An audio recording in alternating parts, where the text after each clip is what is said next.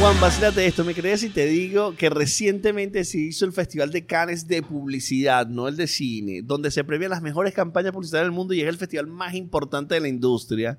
Y lo que vamos a hacer aquí es analizar qué es lo que allí pasó, que hay cosas raras.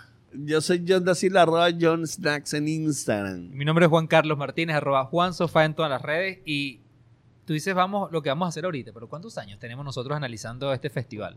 Tú sabes que yo estoy buscando registro de eso y no conseguir registro, pero mi cabeza dice que debe de ser unos 14, 15 años. Mi mamá en estos días me mandó una foto, que de hecho la vamos a poner aquí, la vamos a poner aquí en el, en el podcast. Me mandó una foto que decía, mira, mírate tú y John presentando con la agencia. Y resulta que lo que está en pantalla es contándole a la agencia. Y en ese momento yo tenía pelo. Y yo tenía pelo blanco. Tú tenías pelo blanco, estabas bastante flaco. Y yo tenía como, mira, pinchos rolda. No, vale, pero yo te voy a decir una cosa. Hablemos de Canes, que es lo que venimos Yo a creo que tenemos como 13 años haciendo, entre 13 y 14 años haciendo este análisis, que básicamente, John, y esto siempre lo, lo comentamos, no necesariamente, porque aquí les vamos a dejar este, el link donde van a poder ver la mayoría de los casos eh, de publicidad que fueron premiados, pero la realidad es que nosotros no nos vamos a enfocar en casos específicos, sino nos gusta pensar mucho o analizar las tendencias de pensamiento sobre las cuales las marcas, las agencias están teniendo cierto éxito, y cuando digo cierto éxito me refiero al, no necesariamente al comercial, sino a veces desde el punto de vista de comunicaciones.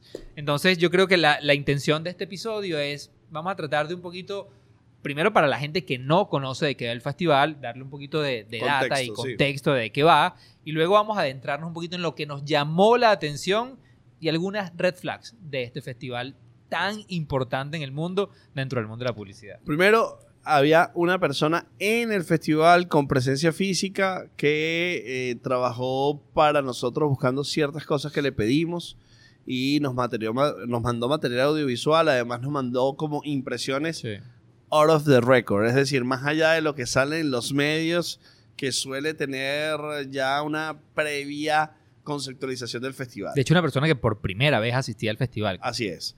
Hay un punto importante, Juan, que el festival este, tiene muchísimos años este, y casi 1984, ¿eh? 84 1984 en Francia. en Francia, en Cannes, porque previamente se hacía en Venecia. ¿no? Sí, en Venecia. Lo que pretendía el festival es celebrar la creatividad, en realidad, y la creatividad en la industria publicitaria. Y yo quiero marcar esa o subrayar eso en la industria publicitaria. ¿Qué significa la industria publicitaria? La creatividad de la industria publicitaria.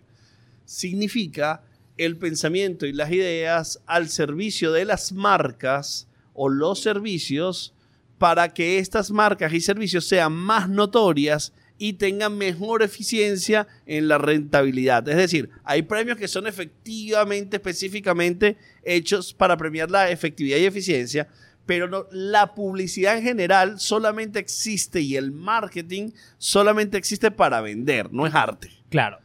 Ahora, Cannes, hay personas que nos pueden escuchar con esto y no estar de acuerdo, pero Cannes no necesariamente, Cannes Lions, esta edición de publicidad, no, entre las variables que decide para premiar algo, no necesariamente toma las ventas. De hecho, muchos de los casos ves como que terminan diciendo 450% de incremento en la conversación social o ganamos muchos medios ganados. No necesariamente toman la variable venta. Lo cual Porque ellos están premiando la creatividad, no están Claro. premiando las ventas. Pero, Pero- están premiando la publicidad. Claro. Entonces, que intrínsecamente. tiene como fin vender. Y yo quisiera, Juan, que nosotros le dedicáramos este episodio a Fabián Bonelli, que es un responsable de que el Canes y la creatividad en Venezuela sea tan importante y tan presente y que siempre nos enseñó la relevancia de una idea para llegar a esos estándares globales. Y sobre todo de, de contar historias honestas. Quienes conocían al Che, que tuvieron el privilegio de conocer al gran Fabián, este, su narrativa y su exigencia, su manera muy, muy, muy tosca, pero apasionada de cómo vender ideas, eh, es algo que le, el todo, todo- yo creo que todo publicista venezolano estamos en, en- en deuda siempre con Fabián. Y Fabián, la mejor forma de hacerlo es celebrando la creatividad. Y vamos a hacerlo desde el punto de vista general. ¿Qué pasó este año? Este año hay como tres cosas que nos llaman mucho la atención. Vuelve el show off.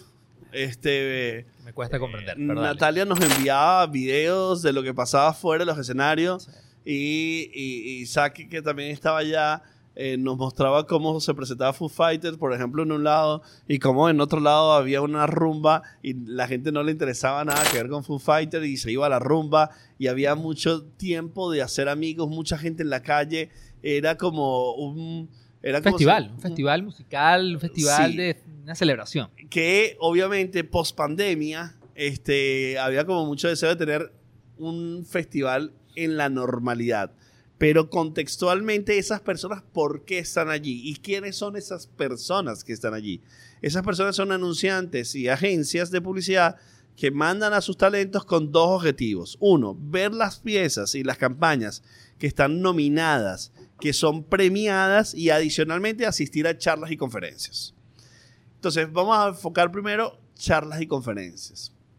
Las charlas y conferencias, Juan, este año obviamente tenían como que una aproximación a entender a dónde están las tendencias de la publicidad y apareció una palabra que para nosotros no es una palabra endemoniada, pero parece que en el festival se volvió endemoniada, que es la inteligencia artificial. El temor de la creatividad y el temor de la industria de cómo va a llegar la inteligencia artificial, cómo la inteligencia artificial se le puede tomar ventaja y provecho para crear grandes cosas, pero cómo tenemos ese miedo a lo nuevo. Y a mí me llama la atención, Juan, porque supuestamente ahí están los mejores cerebros de la industria que viven de la transformación y de la innovación. ¿Cómo va a haber miedo a lo nuevo? O sea, ¿qué sentido tiene tener miedo a lo nuevo? Yo, yo obviamente no estuve en el festival. Eh, las impresiones que nos mandó Natalia e Isaac este, de las charlas que ellos pudieron asistir también tuvieron esta percepción. Yo he tenido el chance de, de- leer algunas de las, de las de los resúmenes de las charlas más importantes dentro del festival. He visto par de charlas también. Y sí, sí, sí, sí me llamó la atención que el abordaje, como yo pensaba que se le iba a dar a la inteligencia artificial, desde el abanico de posibilidades que se nos abren para ser mucho más productivos, más creativos, eh, no fue necesariamente ese, ese abordaje, fue, sí hubo un- una arista de un abordaje de, de miedo, de un abordaje de, de ya va, esto está pasando demasiado rápido, inclusive de rechazo en algunas áreas, pero también pude ver, de hecho hay una, una charla en particular que vi y me pareció muy, muy contundente, donde realmente la conclusión era muy sencilla y conecto lo que- con lo que hablábamos al principio. Este, esta persona expresaba como conclusión de su, de, su, de su exposición, decía, mira, es muy sencillo. Aquellas marcas o personas que entiendan la inteligencia artificial van a hacer más dinero. Y aquellas que no, van a ganar muchísimo menos dinero. O sea, lo, lo- lo conectaba Eso es devastador. lo conectaba con la, la economía. venta, con la economía. Y eso habla desde una persona o una marca como, ponle el nombre que tú quieras, una marca inmensa o una marca pequeña.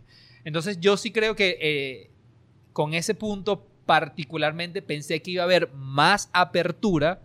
eh, sin embargo, sí siento que la industria de alguna manera comienza a sentir ciertas amenazas. ¿Sabes qué pasa también, creo, Juan? Que no hemos tenido, porque, a ver, estamos hablando de esto en el 2023 y se están premiando las campañas más o menos que se sucedieron en el 2022 y a principios del Sí, 2023. inclusive, sí, sí. Inclusive algunas campañas de cola desde el 2020 por lo de la pandemia. Eh, la gran explosión de, de ChatGPT, que fue ese detonador público sí. masivo, fue en noviembre de Hace seis meses. 2022. Hace seis meses. Este, es decir, yo creo que el año que viene es donde vamos a ver más a los creativos interactuando y tomando ventaja de la, la inteligencia artificial más que del temor de ver sentirse amenazado porque supuesto esté comprometido. Aunque el CEO de ChatGPT claramente dice que los puestos de trabajo más arriesgados son puestos de trabajo como las personas que escriben. Pero, fíjate que él- una de las cosas que dice este, es que la inteligencia artificial, y esto es bueno para esta discusión, la inteligencia artificial una de las cosas que más va a suplantar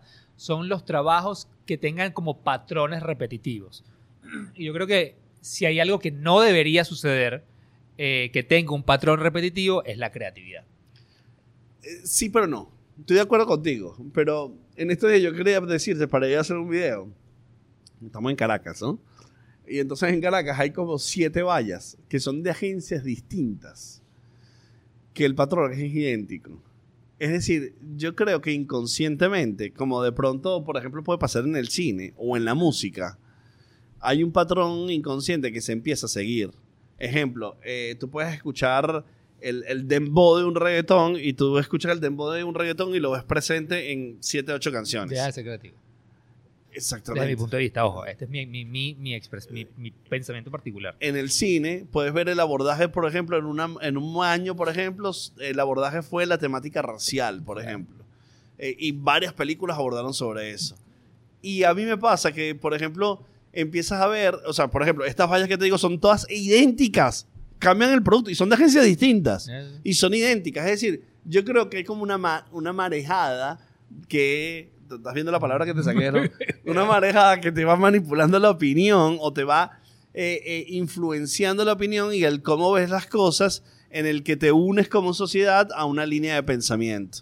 Entonces, sí, eso afecta a la creatividad, pero ahí estaríamos hablando de que no ves la creatividad como un hecho único y no como un remix. Claro. Entonces, esa confu- aquí me estoy poniendo intenso. No, te fuiste filosófico, Me minuto fui ocho. filosófico y me voy a poner ni lista, así que comenta algo ahí para... no, pasa y- que yo- a, a donde yo más apunto, yo creo que, y esto no, esto está desde, la, que, desde que la creatividad existe.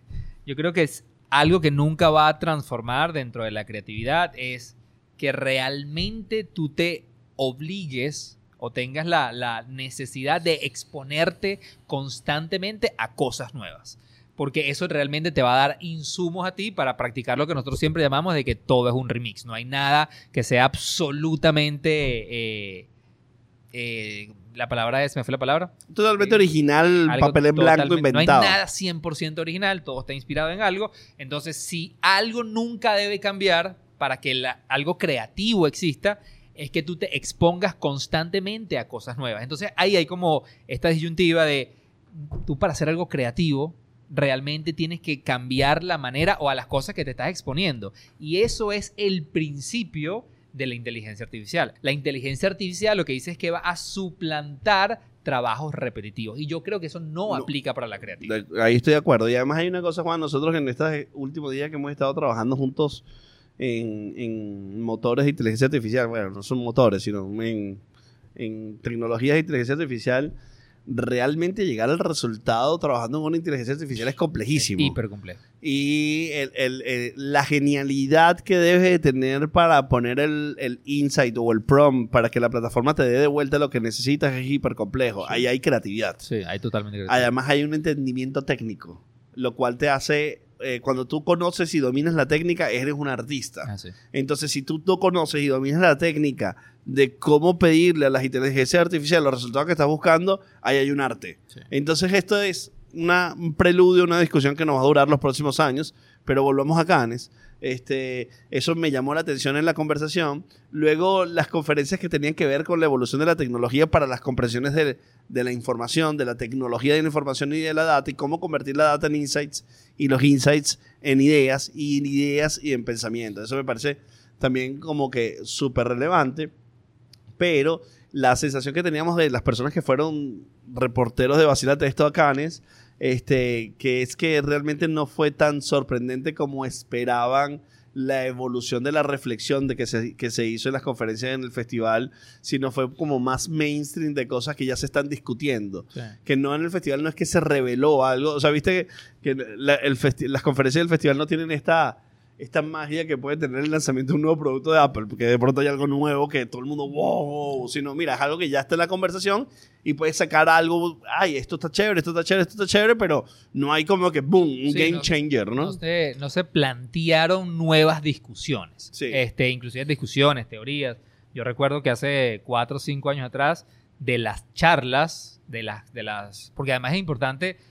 Hablábamos al principio, Cannes sucede en Francia desde 1984 y creo que es en el año 99 donde se introduce el formato de que además de premiar, empiezan a estar esas sesiones de discusión, conferencias. charlas, conferencias.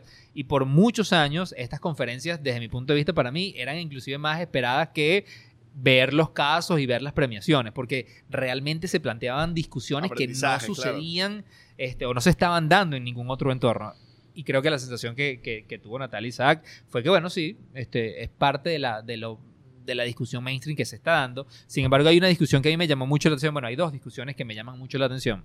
La primera, eh, se enfocaron mucho en, obviamente, esta época post-pandemia, cómo las marcas se han volcado, y, hablando de muchas marcas en general, se han volcado a hacer comunicación funcional. Comunicación muy orientada a la venta. Obviamente esto con una necesidad urgente de que las marcas Procesos necesitan inflacionarios globales. todo lo que está sucediendo en el Sí. mundo, pero obviamente las, las- las charlas que se dieron alrededor de esto estaban como tratando de retomar la importancia de la construcción a mediano y a largo plazo de, la, de construir historias alrededor de las marcas, que implica apostar financieramente y comercialmente a largo plazo, cuando las marcas lo que necesitan es vender hoy Claramente. pero empiezan a haber un efecto muy contraproducente en nosotros los consumidores o las personas normales que no estamos hipersaturados de marcas que me está diciendo cómprame, cómprame, cómprame, cómprame, cómprame, cómprame, que ha sido un tema que nosotros muchas veces hemos hablado aquí. ahí que probablemente es una conclusión de eso que acabas de decir, hay algo también muy interesante que es que desde hace unos 20, 25 años atrás, Canes ha venido incorporando nuevas categorías, que esas nuevas categorías básicamente son todas digitales, por la evolución y la transformación de la comunicación, que es una consecuencia de la transformación del uso y la atención de los consumidores. Eh, había como que mucha expectativa de ver la evolución digital y tecnológica que había detrás de las ideas ganadoras de Cannes. En contraprestación, en realidad no hubo tanta sensación digital, digital o orientada a lo digital de las grandes campañas que en Cannes se vieron. Se celebró más lo tradicional, tal vez. Sí. Más el film, tal vez. Más el storytelling, el storytelling, tal vez. me encanta. ojo. Lo cual es muy relevante e interesante verlo porque es como que después de haber pasado tres años hiper conectados por el tema de la pandemia e hiper expuestos a lo digital y 15 años solamente pendientes de lo digital, volvemos entonces a un entorno de entender todos los touch points o los puntos de contacto que existen para que una marca pueda hablar con un consumidor. Sí, yo, yo, yo, yo de ahí lo que celebro mucho es el, tema de nosotros, y ahorita cuando, cuando hablabas de, que la mayoría de las, muchas de las campañas y categorías que hay, obviamente cada vez hay una predominancia muy fuerte de lo digital, me sentí como bastante viejo porque yo recuerdo eh, aquel año cuando dijimos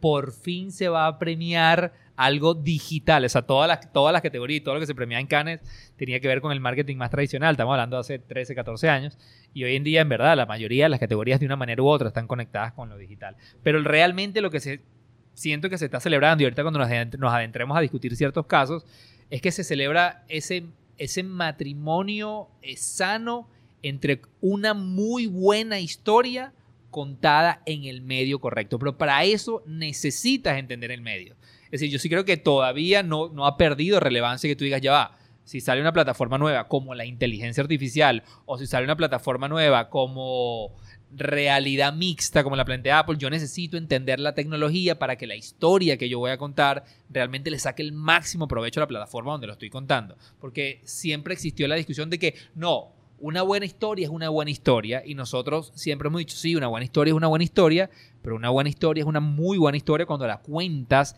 entendiendo los códigos y las características del medio donde la vas a contar.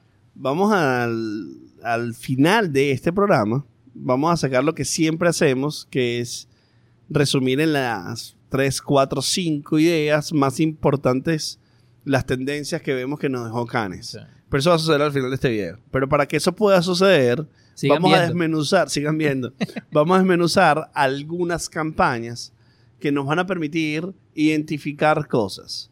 Pero yo te voy a, yo aquí ya voy a tirar un rabo de cochino. Suéltala. Porque, y esto es un desprendimiento de la honestidad, a mí me encantaría decir esto desde haber ganado 10 canes porque me, me daría más credibilidad. Eh, es como lo que pasó recientemente que eh, España ganó la Copa, la, UE la UEFA Nation Leagues y todo el mundo empezó a celebrar en España como un gran torneo. Y cuando no lo habían ganado decían que era un torneito de verano. Entonces, obviamente cuando tú Pasa ganas, tienes más credibilidad. Claro. Y yo como nunca me he ganado un Canes, van a decir que puedo ser un acomplejado. Y el que lo diga, lo. Es válido. Sí, quiero ganar un Canes, pero, Claro.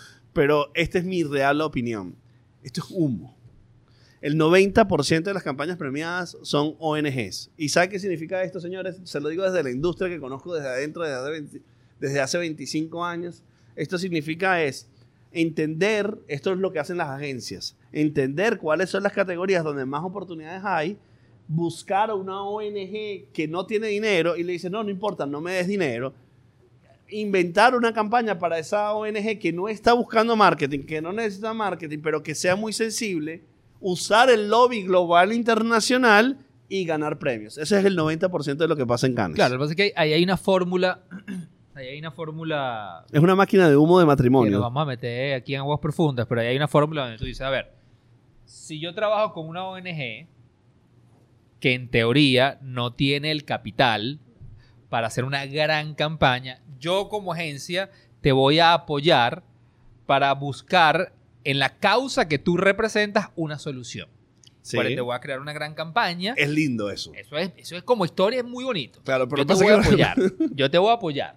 Y Pero esa no es la intención. Pero la, la real intención, y no quiero generalizar, pero, Porque el caso que ha pasado que es, Sí. es así. pero la mayoría de los casos es que yo sé que con esa idea, porque ¿qué pasa? Tu ONG no vas a pagar. Por ende, me vas a dar toda la libertad creativa que yo necesito para contar una historia. Entonces yo aquí tengo rienda suelta, yo puedo hacer lo que yo quiera. Construyo una campaña bellísima y un storytelling bellísimo y financio yo todo. Recibo la cantidad de premios que reciba.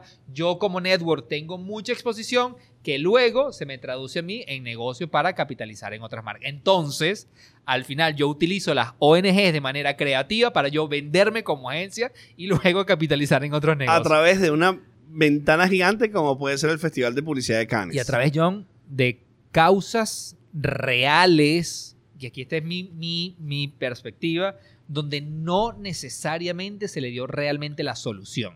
Y eso lo hemos visto causas en Cannes y, problemáticas y reales. lo hemos visto en los premios acá en Venezuela. Así que a los amigos creativos, colegas de la industria del marketing, vengan de a uno. Pero Pero, vengan, pero, vengan de a uno, pero de Pero a uno. vengan de a uno. Sé que, sé que esto es golpearnos a nosotros mismos, pero es nuestra Porque sí, porque opinión todo el mundo sincera. la ha pensado, todo el mundo- Por eso cuando veo una campaña de una gran agencia, de una gran marca, que soluciona realmente un problema, la celebro tanto, porque las hay. Ojo, ojo. eh, A ver si estás diciendo lo mismo. O sea, yo celebro más, yo personalmente celebro más una campaña ganadora de Cannes que ayudó a que se vendan 10 tazas más de estas. Uf, aquí nos estamos metiendo en aguas demasiado Sí, porque a una bueno. campaña que dice que, mira, realmente solucionaron el problema de 100 ciegos. Exactamente. Porque yo sé que la intención con que se hizo probablemente sí ayudaron a los 100 ciegos, pero no es sustentable en el tiempo. Vamos a celebrar las campañas que nos llamaron la Ajá, atención. va- vamos, vamos a hablar de las que nos llamaron muchísimo y la eso atención. yo creo que nos obliga, Juan, a hablar de GOT. Hablar de GOT. GOT es una Envidia pura, compadre. agencia independiente, Que tiene apenas 5 años. como nosotros, reventaron Cannes. Lo reventaron Cannes como mejor agencia independiente, la que- Mejor network. mejor network y creo que una de las agencias más premiadas. Sí, y eso básicamente lo hizo con algunas campañas. Sucede de Argentina, que es sorprendente. Este, Bueno, de hecho aquí lo tenemos. Argentina este año fue el sexto país más premiado con 39 leones. ¿Y quién fue el primero? El primero, obviamente, Estados Unidos, ¿Con? con 218 leones, seguido de Reino Unido con, con 84, empatados con Brasil. Luego viene Francia con 55, Canadá y Argentina. Esta, esta agencia hizo dos campañas que son asombrosas, que no son ONGs, Son marcas son marcas que necesitan vender. que necesitan vender.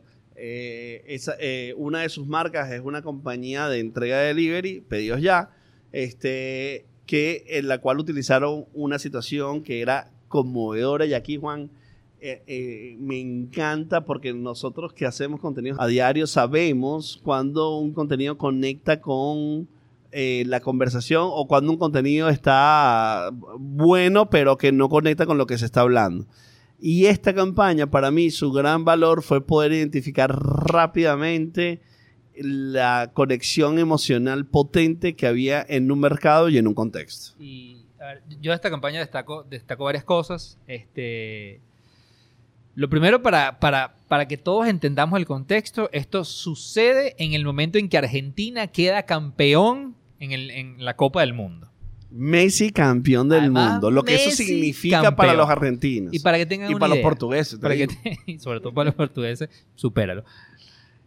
Messi, que era trending topic en Argentina porque todo el mundo estaba no solamente feliz porque el país ganó, sino obviamente porque Messi finalmente tenía el mundial que todos estábamos esperando, o que, bueno, me incluyo ahí.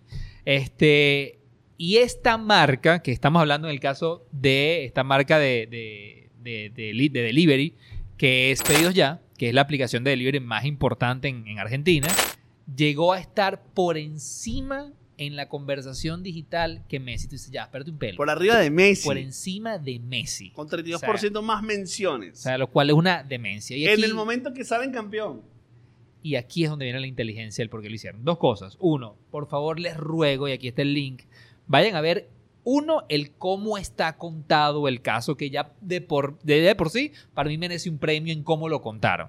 Y segundo, es cómo nace la idea. Al ser la plataforma más importante de delivery en Argentina, tiene una cantidad de usuarios, estamos hablando de casi 6, 7 millones de personas en Argentina que usan la aplicación. Y todos, toda aquella persona que tenga una aplicación de delivery sabe que cuando tú recibes, cuando tú haces una orden, cuando tú haces un pedido, tú recibes una notificación en tu celular que te dice tu pedido va en camino. Y hay un traqueo. Una de las cosas que ellos identifican. Esa notificación es algo muy importante dentro del ecosistema. Segunda cosa que identifican que es extremadamente poderosa. La gente suele voltearse a Twitter como plataforma para demostrar el odio cuando algo sale mal en las plataformas de delivery. Cuando no me entregas a tiempo, cuando me entregas O la en plataforma mal, cuando cometes un error. Bueno, sabemos que Sí. Twitter es la plataforma para esto. Pero las plataformas de delivery le caen encima en Twitter. Y ahí, ti- ahí- ahí tienes tú. Ahí tienes tú.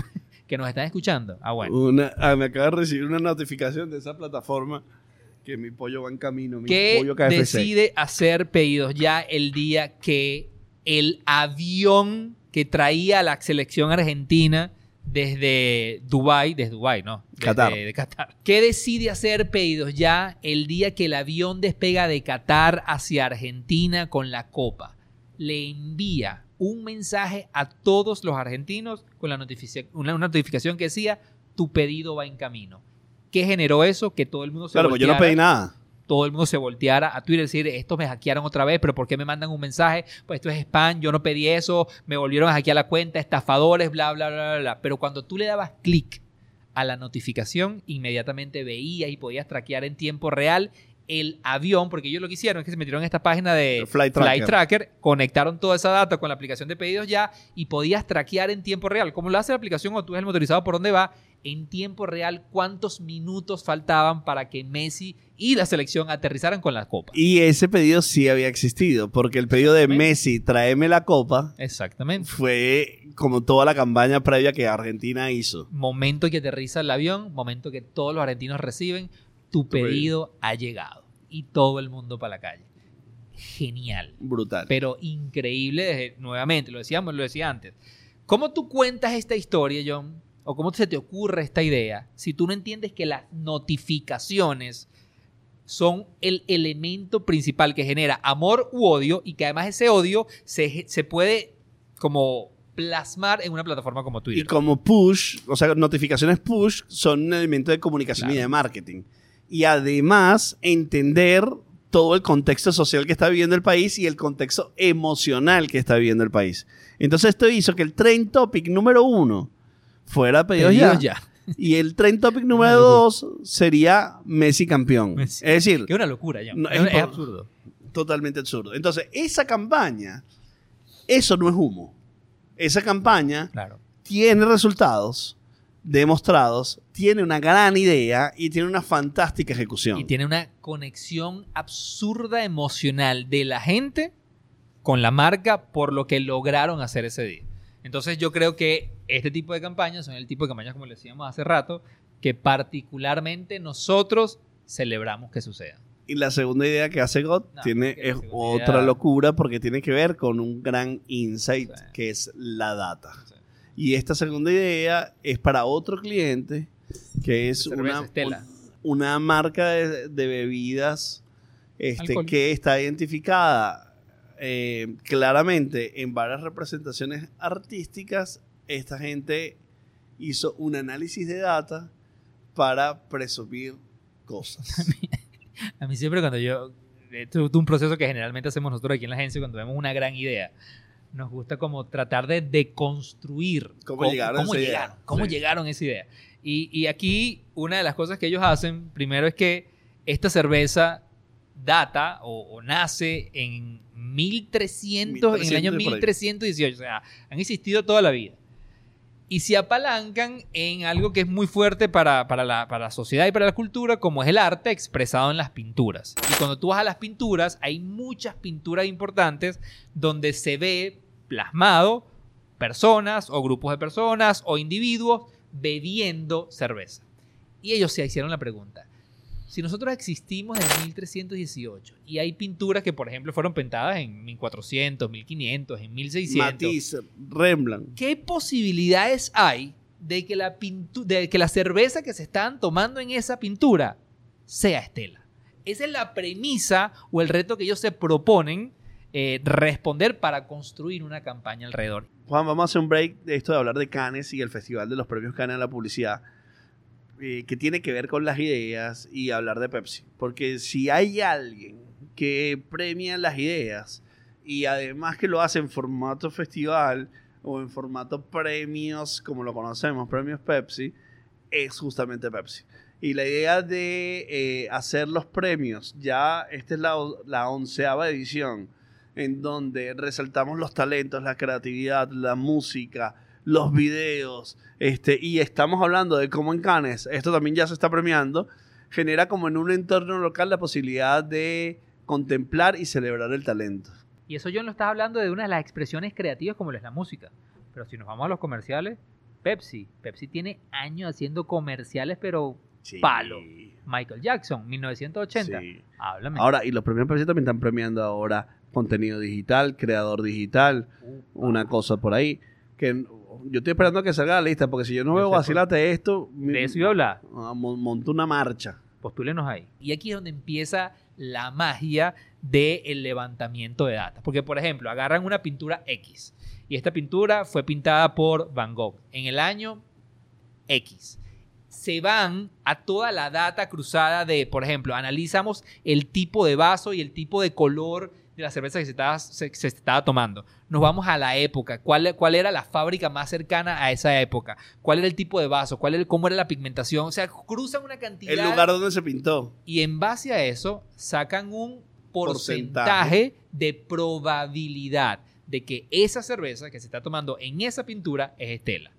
Agarran una cantidad de pinturas, hacen una exposición en Buenos Aires agarran, desarrollan una aplicación y se la dan a todo el mundo para que cuando vaya escanee la pintura y le dice todos los puntos de data y concluye el porcentaje de que esa cerveza que está ahí era Estela. Es decir, en 1428, la pintura que tiene esta cerveza que pintó Van Gogh es Estela actual. Y tiene una probabilidad de 85% de que sea. Entonces, es una genialidad porque cruza como que algo interesante, data, tu smartphone, historia, con una idea brillante con una idea impactante, te vende tradición, claro. te vende tantas variables que la marca quiere construir y lo hace a través de verificar la presencia a través de la historia. No contarla, sino verificarla. Y mira lo otro, lo, otro importantísimo. Cada pintura de estas que era exhibida en el museo, luego se llevaron a la calle, como vallas. O sea, ¿por qué? Porque tú podías poner la pintura X y decir, la probabilidad de que en esta pintura esta cerveza sea Estela es el 36%. Y eso se, se convirtió en la campaña de exteriores. Es decir, la pintura que ahora tú ibas nada más a verla en museos, ahora la puedes ver en exteriores con un mensaje intervenido con la marca con un porcentaje de probabilidad de que esta cerveza que está aquí sea la nuestra. Luego viene Good, de nuevo. Joya, joya, joya. Y para pedidos ya de nuevo, dice, hace una campaña que me pareció brillante, Juan. Te la cuento. Ellos se dan cuenta de que la mayoría de las estrellas de la selección argentina, contexto Argentina campeón del mundo, eh, salen de los barrios, salen de, las canchas de barrio. Se dan cuenta que esos clubes de las canchas de barrio, su financiamiento viene con los socios locales que no están generando dinero para poder mantener la cancha, para poder mantener la infraestructura que necesitan los pequeños clubes para entre que estas personas puedan jugar en estos lugares. Entonces identifican la cancha donde jugó Messi, la cancha donde jugó Di María, la cancha donde jugó Dybala, identifican todas las canchas donde salen todos estos jugadores y empiezan a hablar con las personas que están allí y consiguen un insight. Este insight puede estar montado, pero consiguen, en el caso es así, consiguen un insight que es que ya los casas club no se mantienen por los aportes de los socios, de los socios sino se mantienen por lo que vende la cantina. Y además logra identificar eh, esa cantina que era lo que comía ese jugador cuando jugaba allí. Ejemplo, vamos a suponer la cantina de Messi en Rosario, en la escuelita de Newells. Él se comía Este, una... Él comía un pan Claro. con pollo empanizado. Entonces volvieron a agregar eso al menú. Sí, y entonces lo que se dieron cuenta es que si la cancha sobrevive por la cantina y por eso pueden jugar niños en esa cancha, lo que hizo Pedidos Ya fue una campaña de promover que tú consumas y compres, entregado obviamente por delivery, eh, la comida que pedía Messi, Dybala, eh, cada uno de los jugadores que fueron campeones y esta campaña se llamó Come como un campeón y era la comida que ellos comían cuando eran niños, ayudaban a impulsar a los pequeños clubes, generaron nuevos ingresos para que estos clubes pudieran ser más sostenibles y hacer que fuera más sostenible que la nueva generación de jugadores pudiera entrenar y jugar en estos lugares. Y Pedidos Ya no cobró sus servicios de fee Eso- para eso- esas entregas. Eso sí me pareció una, una movida dentro de todo lo que destaca esta campaña, que ellos no te cobren el fee. Es honesto con la con el mensaje de querer ayudar a estas, a estas pequeñas locaciones que no son grandes restaurantes. No O sea, son, no, no, son, cantinas de cancha de fútbol en barrio. Ahora, Juan, yo te dije al principio lo que te dije. Te dije que las campañas eran un... Esto es creatividad Sí, publicitaria. esto es creatividad 100% publicitaria que está ayudando a vender y además yo creo que una de las cosas que a mí me gusta mucho de esta campaña es que realmente o destaca o rescata también eh, este insight que es, ya va, o sea, si tú adoras a Messi, si tú adoras a Di María, si jugador, tú quieres tener su camisa, tú quieres tener todo lo que él tenga, comes lo que él se comía. Y al mismo tiempo estás ayudando a rescatar y a salvar estas canchas que se están perdiendo por obviamente la crisis económica que está sucediendo no solamente en Argentina, sino en Latinoamérica. Que normalmente, cada vez que le pones un elemento comunicacional en cómo echas el cuento de una campaña publicitaria donde hay un impacto en la crisis o el problema social, va a tener más relevancia. ¿Se salvaron las cantinas? No lo sabemos. ¿Está bien contado el caso? Bello. Claro. A veces, a veces te digo, a veces hay, hay, eh, campañas que ganan premios más por cómo está contado el caso que por la campaña por sí misma. Sí, de hecho, la, la pieza, ve ahí. vean, aquí también vamos a dejarlo, el- este, este, porque es un comercial, o sea, la pieza, el como tú lo cuentas, es un comercial. Claramente. Y a mí me encanta, a mí me encanta eso y, lo, y, y me ayuda a refutarlo porque, por ejemplo, cuando en Cannes, películas, gana una película y recibe una ovación de siete minutos un director, eh, la película existe. Claro. la película sucede. Y en, cuando en Cannes Publicidad gana un caso, no sé si efectivamente el caso sucedió como lo cuentan. Sí. Es decir, por, lo, por eso el argumento del humo. Eso en Cannes. En los premios locales y regionales no te quiero ni contar. Yo, yo te voy a hablar de, yo te voy a hablar de, Vengan de a uno.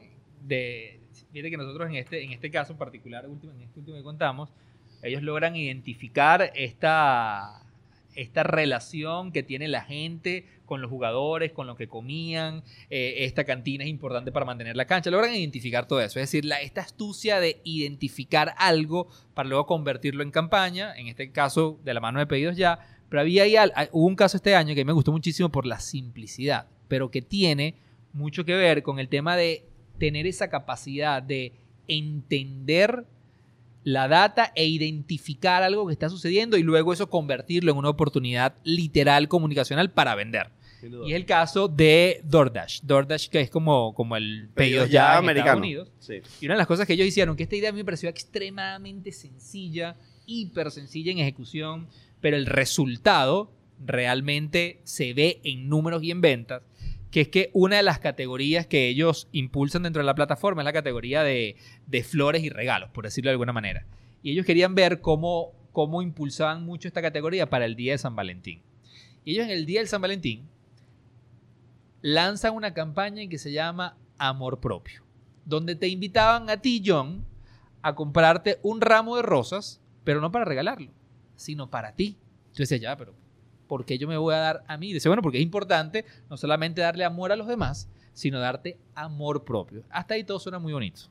La campaña realmente es este, y este es el comercial. Un solo plano que se va acercando a un ramo de rosas. Y a medida que te vas acercando al ramo de rosas, el ramo de rosas hay una rosa en particular que destaca. Y esa rosa comienza a vibrar. y comienza a vibrar y a medida que te acercas, te acercas, te acercas, te acercas, te das cuenta que una de las 12 rosas que hay, la rosa número 12, es una rosa que es un juguete, un juguete sexual que es un vibrador. Este vibrador es un elemento que se había hecho viral tres semanas antes en TikTok. Todo el mundo estaba hablando de este elemento. Y ellos lo que hicieron fue lograr identificar esto, convertirlo en esta campaña para reavivar las ventas de esta categoría que no habían tenido bien en, en temporadas pasadas. Y el resultado fue absurdo. El resultado de ventas real de ese buquet de rosas para ti mismo se evidenció en porcentajes absurdos. el amor propio primero que vendía no era tan de una manera. ¿eh? Exactamente. Tuvo como un piquete negado ahí. pero eh, eh, es, es, el recurso. Ahí me gusta, ¿sabes qué, Juan? El recurso de la campaña, pero el recurso del producto. Es que todo nace de lograr. yo, yo te cuento toda la historia, pero realmente todo nace de decir, ya, espérate un momento. Este ahorita en esto es uno de los productos más vendidos y más comentados en TikTok. ¿Cómo hacemos para incorporarlo dentro de la campaña? Porque ya sé que voy a tener notoriedad. Todo toda la campaña, todo lo que yo te dije, es un aparataje encima. Realmente todo nace aquí, cuando logro identificar esto. data y insights. Data y pura data y puro insight. Hay una campaña, Juan, que, que tengo otras campañas más, con lo cual podemos después luego redondear la, el concepto que tienen para, para concluir con, con las tendencias. Hay una muy simple, que es de IKEA o IKEA, que es la compañía sueca, que esta campaña se hizo en España, que me parece súper interesante por el insight. Normalmente, eh, eh, marketing de posicionamiento 1980-1990, Al, Al Race y Jack Trow decía que lo relevante es cómo tú siempre te muestras que eres el primero en algo. Si no eres el primero en ventas, eres el primero en, en calidad. Si no eres el primero en venta ni en calidad, eres el primero en la selección del consumidor si no eres el primero en ventas de calidad en la selección del consumidor, eres el primero en que en las tardes disfruta, pero trata de identificar en qué eres primero y eso es lo que vas a sacarle punta en anunciar. Y esta campaña de IKEA es totalmente distinto a eso. Esta campaña de IKEA en la humildad dice, eh, y todo el concepto de la campaña, que tiene varias aplicaciones y varios audiovisuales, dice eh, la, belleza de ser el segundo que escoge tu hijo. ¿Y de qué va? Una silla para bebé que es el segundo... Eh, la, segunda mejor opción. La segunda mejor opción que te tu hijo. Yo no soy la primera, yo no soy el primero. Porque la primera mejor opción es estar en tus brazos.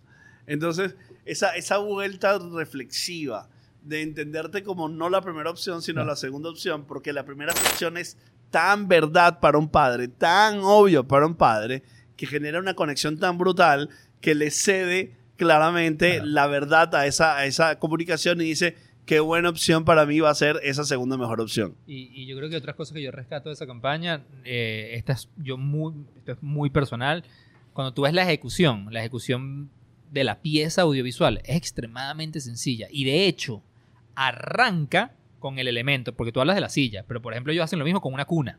Sí. Entonces arranca en un plano muy sencillo de una cuna con el precio, es decir, venta directa pero a medida que se abre el plano, dice, reconocemos que esto es la segunda mejor opción para que tu hijo descanse. La primera opción es que esté en tus brazos. Entonces, esa es la manera honesta de vender la cuna, donde yo me desprendo del ego, pero te estoy vendiendo mi cuna, entendiendo que hay una emoción superior a eso, a, esto que te estoy diciendo. O sea, yo como marca no soy el centro ni el protagonista, que es lo que a veces trata de hacer. Y eso yo solamente le rescato el insight y rescato la sencillez en la producción audiovisual. Mira, John, vamos a hacer, vamos a hacer una pausa de este tema, en este tema, de este episodio que estamos hablando. De la creatividad pura y dura. Creatividad pura y dura que sucede en el Festival de Cannes, el León de Cannes, que se acaba de llevar a cabo en Francia.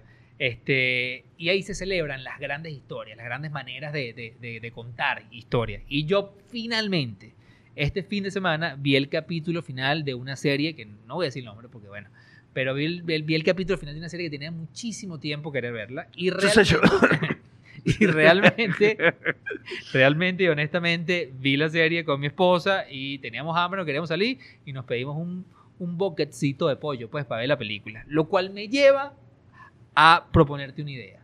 No hay nada mejor. ¿Ustedes dos un bucket? No lo tienes que vender así, pero sí, un boquetcito. Mira esta idea. Disfrutar una buena historia. Estamos hablando del Festival de Cannes. Estamos hablando de más de 20 categorías donde se premia Grand Prix, oro, bronce. Estamos hablando de cientos de piezas. Imagínate que hacemos la mejor selección. Porque a la gente le gusta, yo ve buenos comerciales. A la gente sí le gusta eso. Inspira. Eso inspira. Agarramos, hacemos la mejor selección. Hacemos como nuestro pequeño festival de canes aquí en la agencia, donde vamos a proyectar los mejores comerciales Comiendo con pollitos, pollo. con bucket.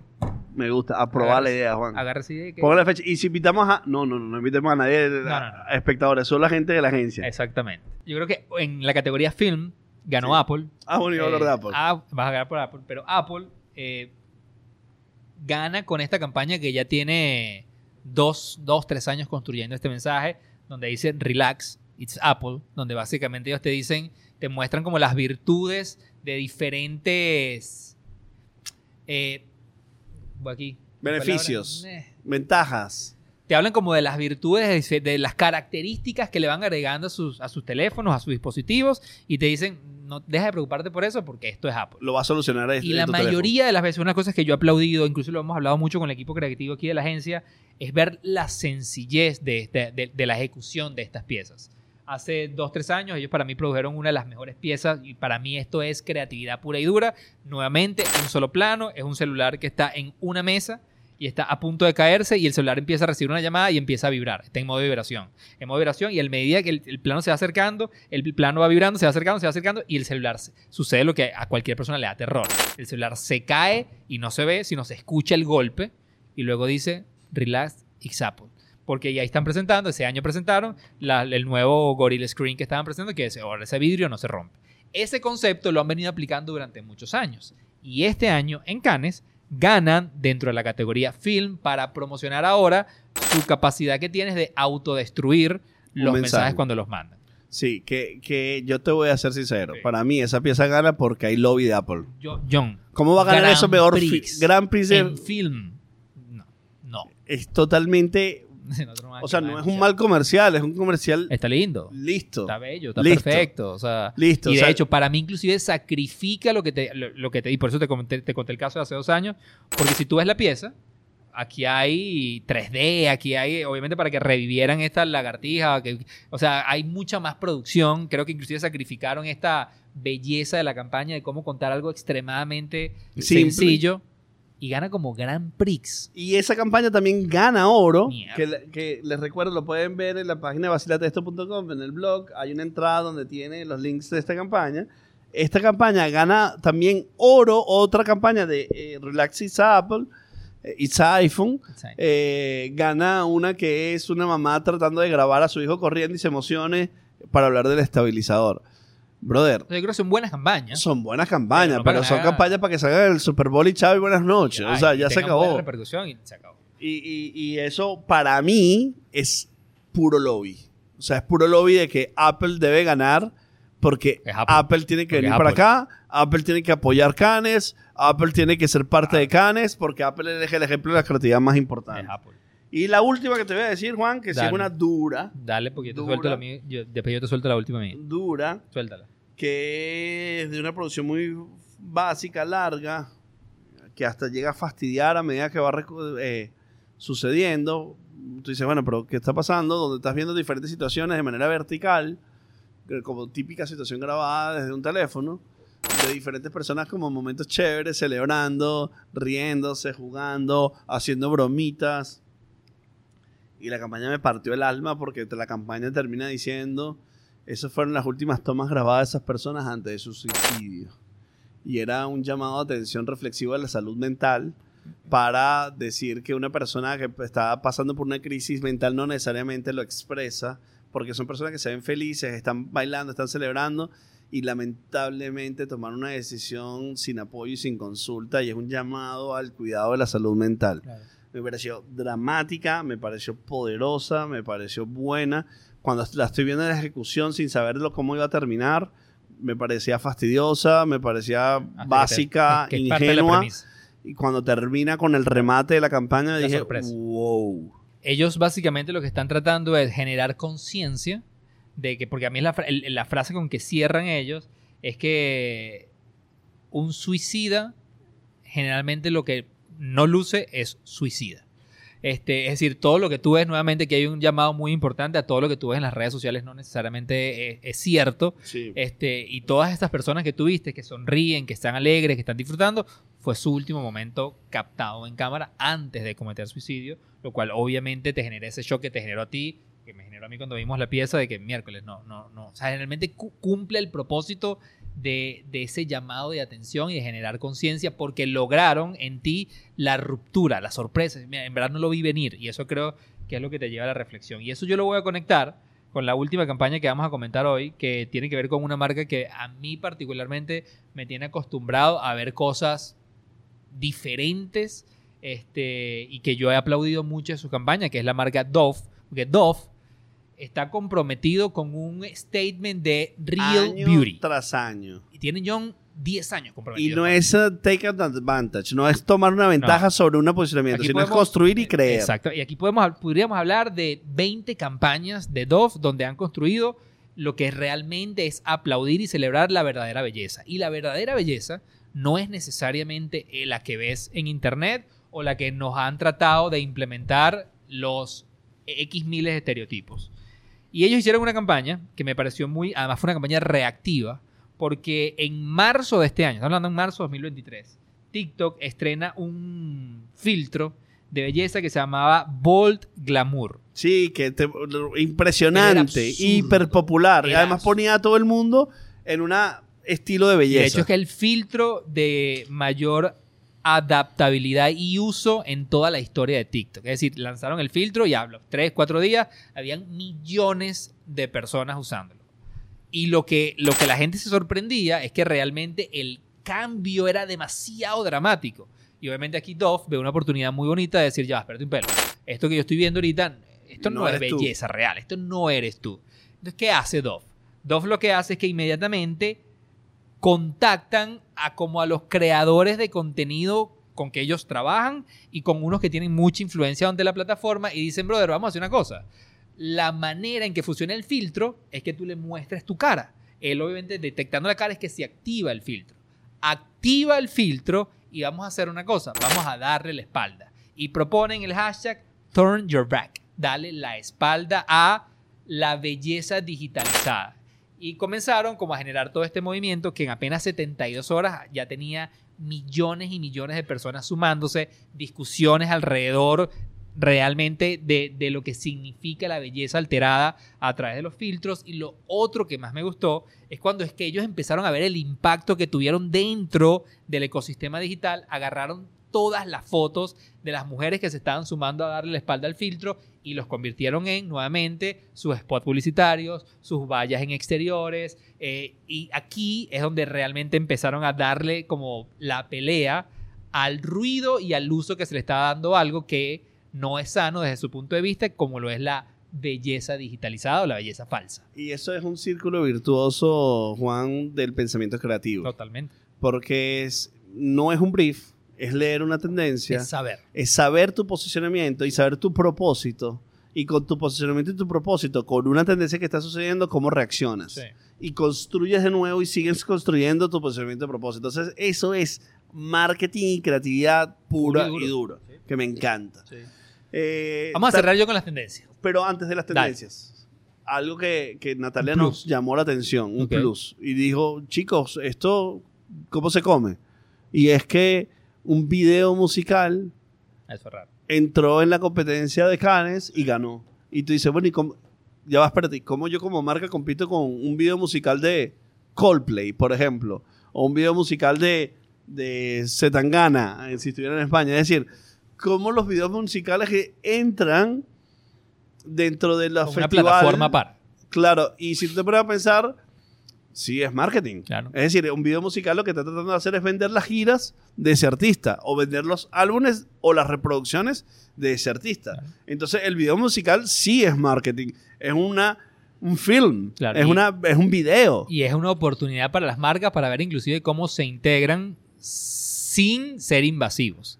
O sea, porque yo creo que el, el- el- el video musical, y no me recuerdo en estos días con quién lo conversábamos, como herramienta publicitaria de los músicos está ganando muchísima relevancia otra vez. Claramente. Entonces ahí es un elemento nuevamente que tiene mucha relevancia para las marcas para ver cómo se integran dentro de esa narrativa.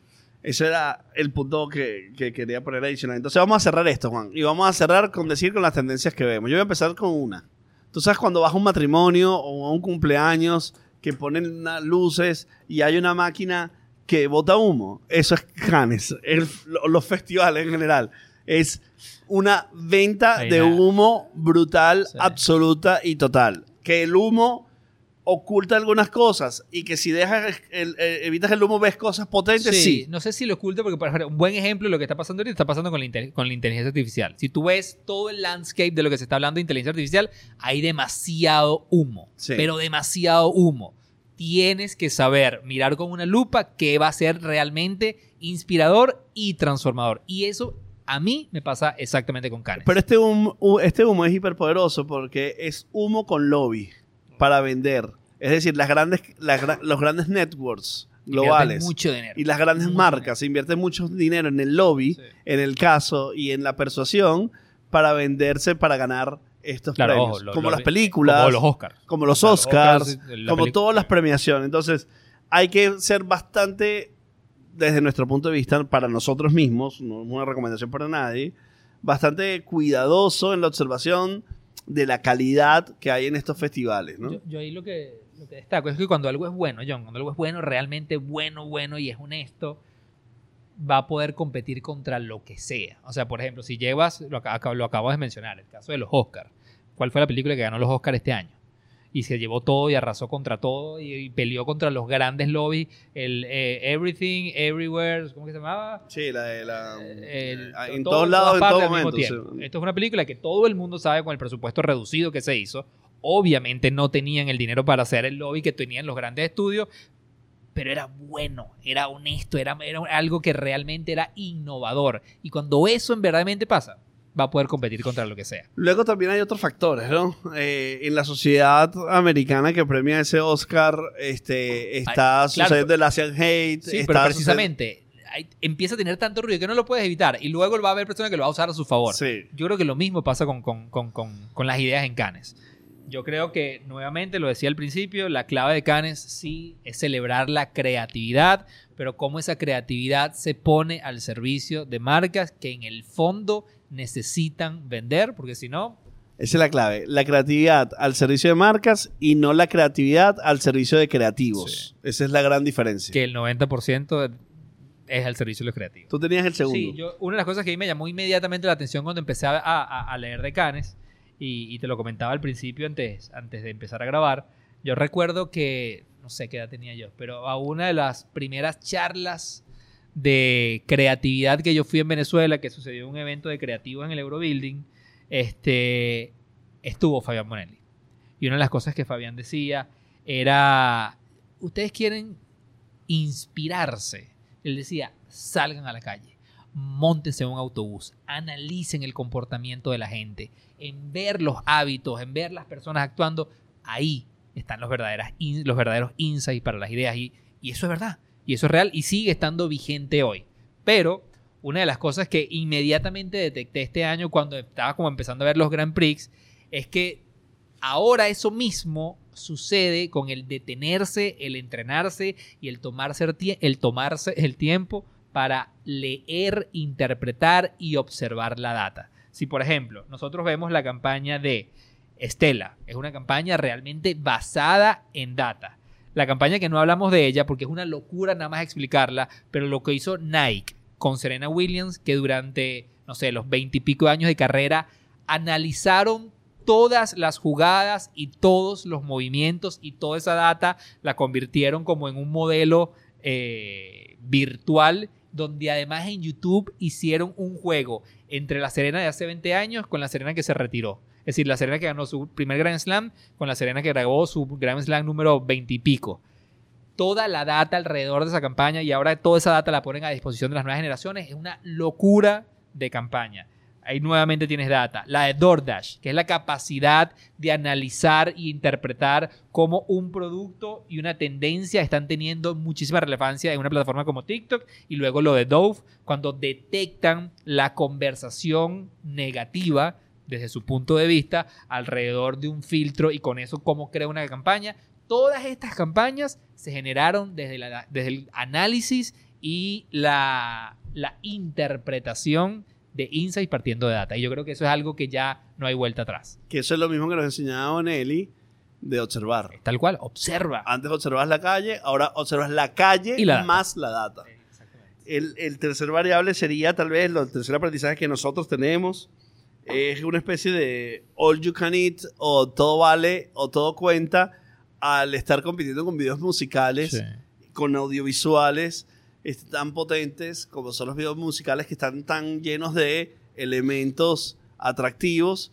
Este, empieza a cambiar el- juego de quién, contra quién estoy compitiendo en una competencia de creatividad como puede ser el Festival de Cannes. ¿no? Sí. ¿A, a quién estoy celebrando? ¿Qué estoy premiando? Porque eh, eh, yo no estoy en los Grammy y en los Emmy con mis comerciales, pero ellos sí están aquí viniéndose con sus cosas. Claro, Entonces, all you can eat. Aquí parece ser que empiezan los festivales de publicidad a incluir de todo. todo vale. ¿Y con cuál cierras? Perdón, Juan, el último que tengo es el video como... Ya el innegable. Eso, esto lo decíamos hace tres años, inclusive, yo creo que hace dos, tres más. años lo hablábamos. Sí. Este, yo creo que absolutamente todo lo que se presentó en Cannes en este año gira alrededor de una manera u otra, de manera directa o indirecta, a través de un audiovisual. Los mismos casos cada vez son mega comerciales. Y si algo yo le ruego a todas las personas que están viendo este episodio, en este momento que estamos hablando de esta tendencia de que todo es video, es que precisamente vean el video de cómo está contado el caso de Pedidos Ya y la Copa Mundial con Messi. Storytelling, video puro y duro. Juan, y la mejor manera de cerrar este episodio es pensar lo que nos diría Fabián si nos escuchara, nos hubiera mandado al cipote y hubiera estado en total desacuerdo con la mayoría de las cosas que tuvimos- dij- dijimos acá, o algunas tal vez estaría de acuerdo, pero este capítulo es en tributo y en recuerdo a Fabián que nos enseñó muchísimo a lograr leer Una y idea- entender una lo idea, que aquí "Che, ustedes decíamos. están locos, no tienen idea de lo que están diciendo, qué están diciendo. Y Pero por eso me voy de aquí. Gracias, Fabián. Gracias, Fabián, por todo. Mi nombre es Juan Carlos Martínez, arroba Juan Sofá en todas las redes. Yo soy John da Silva, arroba John Snacks en Instagram. Y esto es Vacila de esto.